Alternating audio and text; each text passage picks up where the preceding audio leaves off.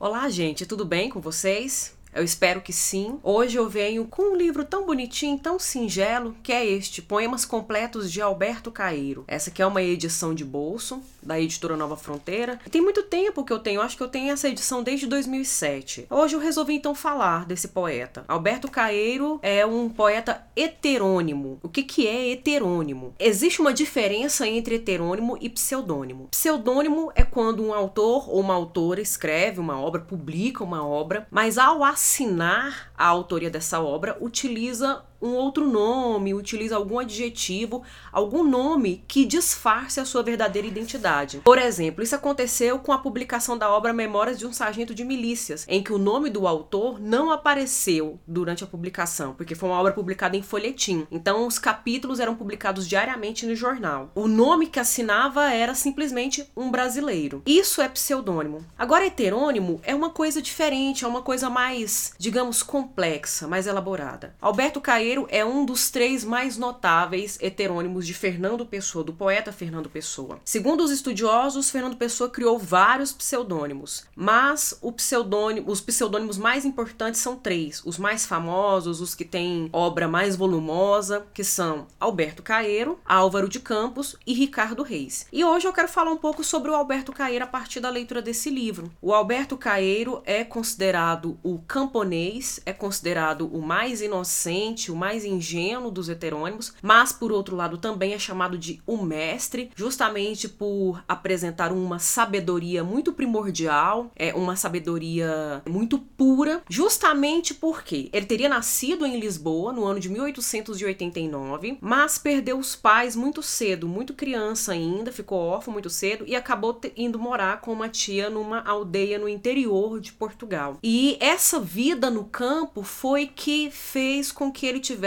essa dicção e esse estilo que ele apresenta nas obras dele. Então, heterônimo é essa figura, é uma espécie de personagem que, de certo modo, tem autonomia, tem existência própria. Não existência física, não existência material, mas há uma existência, né? É marcante a, a constituição dele como, como um sujeito, algo muito próximo mesmo de um personagem muito complexo, muito bem elaborado. Então, apesar de Alberto Cair, assim como Álvaro de Campos e Ricardo Reis, não, não terem existência física, eles têm data de nascimento, né? Tem data de morte, tem um percurso de vida, tem uma formação intelectual, enfim. E o Alberto Caeiro é essa figura que viveu no campo e que traz para sua poesia elementos muito parecidos, muito semelhantes aos elementos da poesia árcade, do arcadismo, que foi esse movimento literário do século XVIII, tanto no Brasil quanto na Europa, que retomava os clássicos, retomava uma cultura pagã, né? o paganismo da mitologia greco-romana, buscava nas suas fontes de inspiração retomar os poetas clássicos, os grandes intelectuais, as grandes mentes clássicas, como o poeta Horácio, o poeta Virgílio. E isso aparece também na poesia de, de Alberto Caeiro. É, ele, ele tem, ele faz esse culto à natureza, valoriza a vida no campo, valoriza a simplicidade. Essa simplicidade, inclusive, fica evidente até mesmo na linguagem, né? Não é um poeta que vai prezar demais por formas muito rebuscadas, por uma estrutura muito rígida, muito rigorosa. É, os poemas de Alberto Caeiro estão muito mais para prosas poéticas, para poemas em prosa. Não há uma grande preocupação com, com rima, com métrica, né, com metrificação, com a quantidade de estrofes, né, a quantidade de versos em cada estrofe.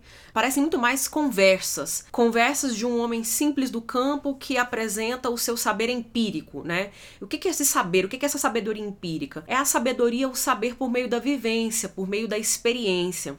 Então é um poeta também que valorizou muito a experiência, a experiência de vida, o empirismo, né, a empiria, a concretude da vida material, do mundo sensível, que nos leva a uma outra constatação importante na obra dele. Era um poeta ateu, né, é, o ateísmo é uma característica importante na poesia de Alberto Caeiro, porque Deus é um conceito muito abstrato e essa abstração não é acessível para esse poeta, né? Esse poeta não consegue apreender dessa forma, ele não apreende dessa forma. Para ele, a, a, as coisas, o saber, a experiência se faz no sentir, no experimentar fisicamente, no experimentar concretamente. Sendo assim, podemos falar que as experiências sensoriais, né, o âmbito do sensorial é muito forte, muito marcante dentro dos poemas do Alberto Caeiro. É, Para ele, o pensar está conectado ao sentir, né, é uma forma dele apreender a realidade, dele perceber, dele compreender a realidade. Também é um poeta que, que traz algumas reflexões muito importantes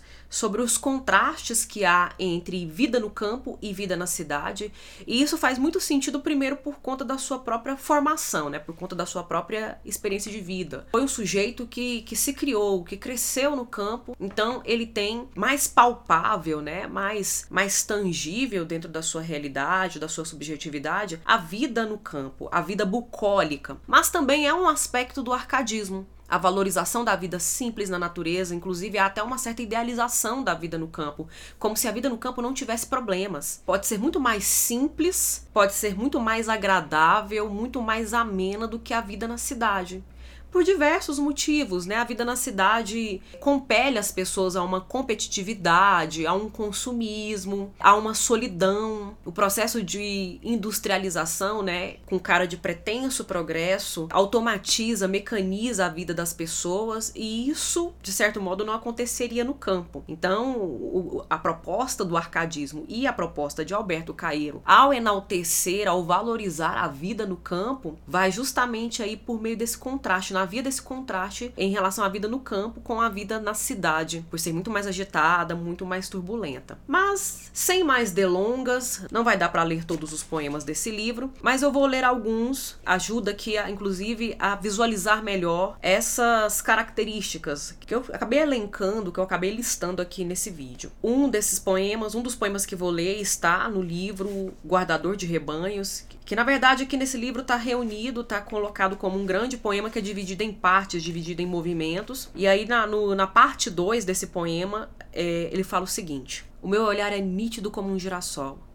Tenho o costume de andar pelas estradas, olhando para a direita e para a esquerda, e de vez em quando olhando para trás.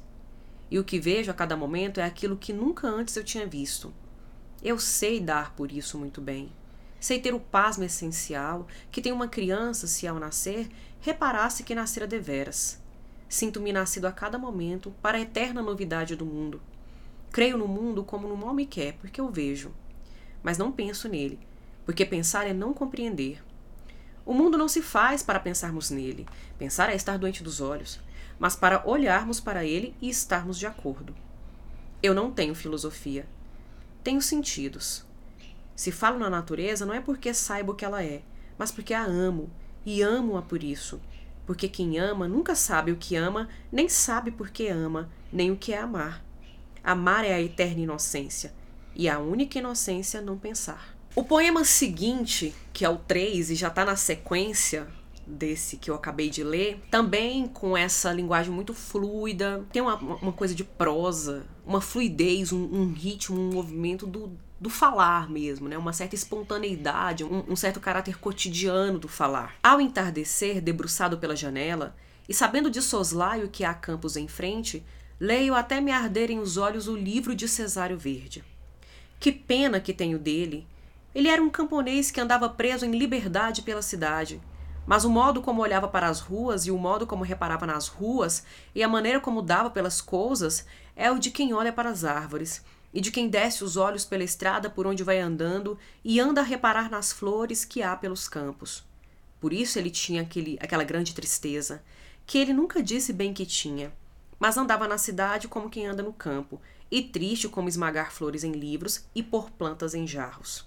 Esse poema aqui é muito interessante porque ele, ele, ele menciona o Cesário Verde, né, de estar lendo o livro do Cesário Verde e lamenta, né, se compadece desse poeta, Cesário Verde é um poeta, foi um poeta português, um poeta do modernismo português, considerado um dos mais urbanos. É, foi um poeta que, que trouxe para sua poesia um registro e uma reflexão sobre o processo de urbanização de Portugal, o processo de urbanização das cidades, né, quando surge a iluminação elétrica, como, quando as ruas começam a ser iluminadas, a questão das máquinas, dos carros, das pernas que vão e vendo, o movimento das pessoas nos, nos grandes centros urbanos. De fato há mesmo, né? Na, na poesia de Cesário Verde, há uma certa melancolia, há uma certa solidão, há um certo olhar nostálgico, né? Parece que algo se perdeu, embora ele não nomeie isso, né? Como o próprio poema do Alberto Cairo fala aqui, ele não nomeia, né? Que melancolia é essa, que nostalgia é essa, que solidão é essa, a gente consegue palpar isso, né? A gente consegue tocar isso como algo que realmente faz parte dos indivíduos na cidade, né? Dos indivíduos que estão na cidade, que estão nesse cotidiano, que vivem num corre-corre, né? E que morrem solitários, né? Vivem solitários e morrem solitários. E outra coisa que é interessante é que Cesário Verde foi realmente um poeta que morreu muito jovem, parece que era mesmo um deslocado, né? Parece parecia um estrangeiro, né? Um, um, um fora do lugar. Essa reflexão que o eu lírico traz aqui não é só pertinente a uma herança né, do arcadismo, mas é uma própria reflexão que é possível a partir do olhar de Fernando Pessoa sobre o seu heterônimo que Fernando Pessoa foi um poeta modernista e foi um poeta que praticou a fragmentação à exaustão. O heterônimo é uma peça de fragmentação. E esse olhar depositado na cidade, sobre a cidade, é um olhar fragmentado também, né? É um outro olhar. Porque enquanto a cidade cresce, se projeta, há várias formas de enxergar isso, há várias formas de enxergar o progresso. Há um lado que procura conciliar os dois pontos, há um olhar mais pessimista e melancólico, há um olhar mais otimista, mais, mais acreditando, às vezes até idealista em relação a isso. E a gente percebe essa crítica aqui de alguém que está no campo e fala da cidade, sobre alguém que estava na cidade e pontuava as inquietações, as inquietudes de se viver na cidade. O próximo poema é mais curto, é o poema de número 12, ainda do Guardador de Rebanhos, que fala: Os pastores de Virgílio tocavam avenas e outras coisas, e cantavam de amor literariamente. Depois, eu nunca li Virgílio. Para que eu havia de, eu de ler? Mas os pastores de Virgílio, coitados, são Virgílio, e a natureza é bela e antiga. Parece até haver uma quebra, né, no, no, no raciocínio, né, no pensamento. Parece até que é muito espontâneo, muito aleatório. E é isso que faz desse poeta talvez o mais ingênuo, né? Algo como que se fosse infantil mesmo, né? É um pensamento que acompanha o movimento do pensamento da criança. Ele, inclusive, menciona isso em outros poemas. E o Fernando Pessoa ortônimo, quando fala dos heterônimos, ele, ele, ele observa, o Álvaro de Campos também, o outro heterônimo do Fernando Pessoa, observa essa característica em Alberto Caeiro. E essa referência a Virgílio não é por acaso. Virgílio é o autor da Eneida, foi o poeta romano, autor da Eneida, um poeta clássico, um poeta que foi muito retomado pelos Árcades, sobretudo quando se faziam epopeias. É, um poeta que foi retomado pelo classicismo renascentista também. Afinal de contas, Luiz de Camões, quando foi escrever Os Lusíadas, retomou, né, a partir dos seus estudos, a Eneida de Virgílio. Então, essa referência aqui novamente retoma aquilo que eu tinha falado da questão do arcadismo, que aparece na poesia do Alberto Caeiro.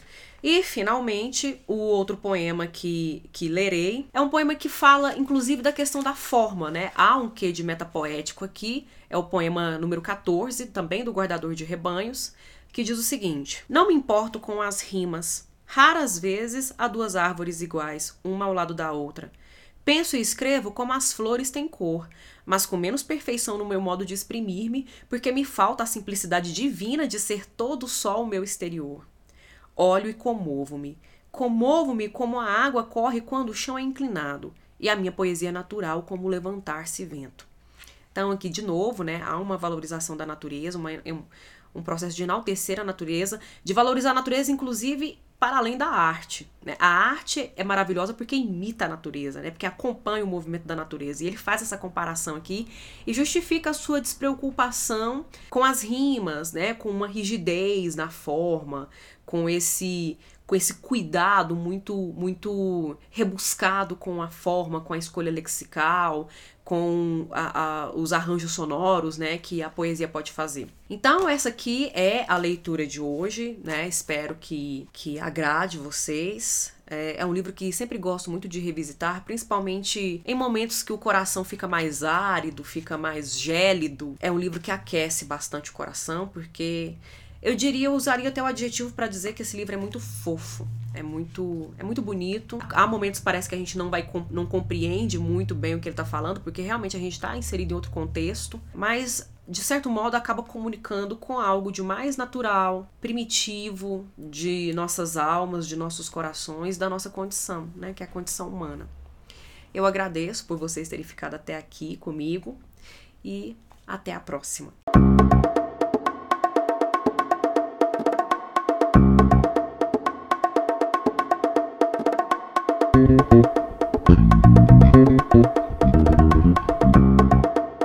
Desvantagens, né, os incômodos, as agonias de, se, de não se viver no campo, de se viver na cidade. Inclusive, eu estou experimentando um agora com o carro do gás passando. É, tá, é importante, na hora da emergência a gente precisa do gás. A gente queria muito que um carro desse estivesse passando na hora que o gás acaba estalaçando aquele pão de queijo, aquele bolo, que não vai crescer mais porque a, o, o processo de, de assar foi interrompido. Mas agora já são. já, já acabou o horário comercial. E ainda assim eu tenho que parar várias vezes a minha gravação desse vídeo para poder esperar o carro passar e não atrapalhar, não perturbar imensamente esse vídeo. Ai ai.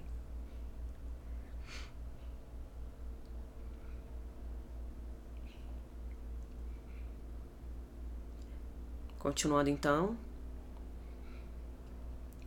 E a vida na cidade apresenta diversos problemas. Ai, que carro maldito.